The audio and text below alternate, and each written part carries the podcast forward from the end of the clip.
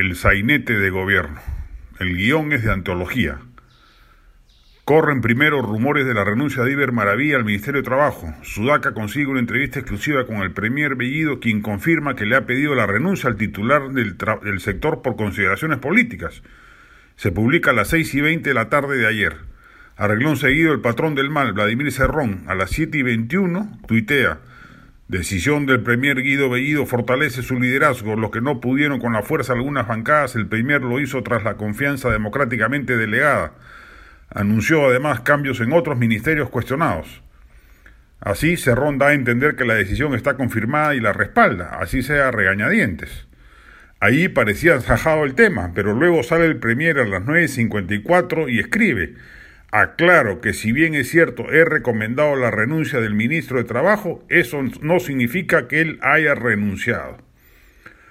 Poco después, Iber Maraví declara que él no ha renunciado, sino que solo ha puesto su cargo a disposición del presidente. Lo ratifica en un tuit a las 10 y 17 de la noche.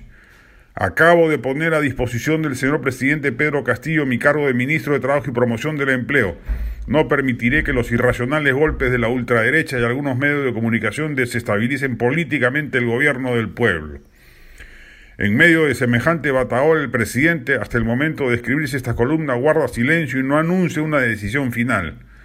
Ya de por sí no debió esperar un segundo para hacerlo, cuando se conocieron las primeras denuncias periodísticas que vinculaban seriamente al ministro con el terrorismo, el primer mandatario debió haberlo sacado del gabinete como hizo con el ex canciller Héctor Béjar por temas mucho menos graves. Pero no, ha esperado que el tema estalle en una crisis política y hoy brilla por su ausencia. Normalmente el poder presidencial genera un efecto revitalizador en las personas que ocupan el cargo, sea que saque lo mejor o lo peor de sí, tiene un efecto psíquico conocido, empodera a las personas.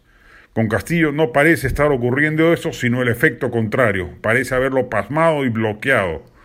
Hoy llegamos así a una situación en la que el gobernante no parece gobernar, el presidente no parece presidir.